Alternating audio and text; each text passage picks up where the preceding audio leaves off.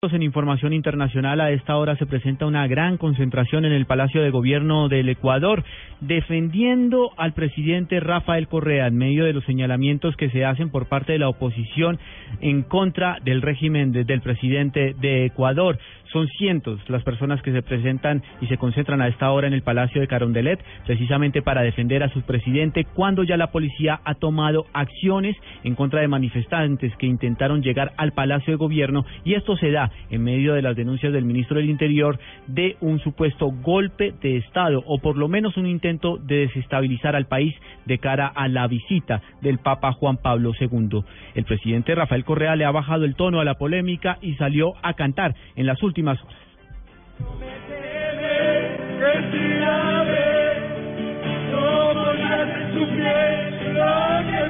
No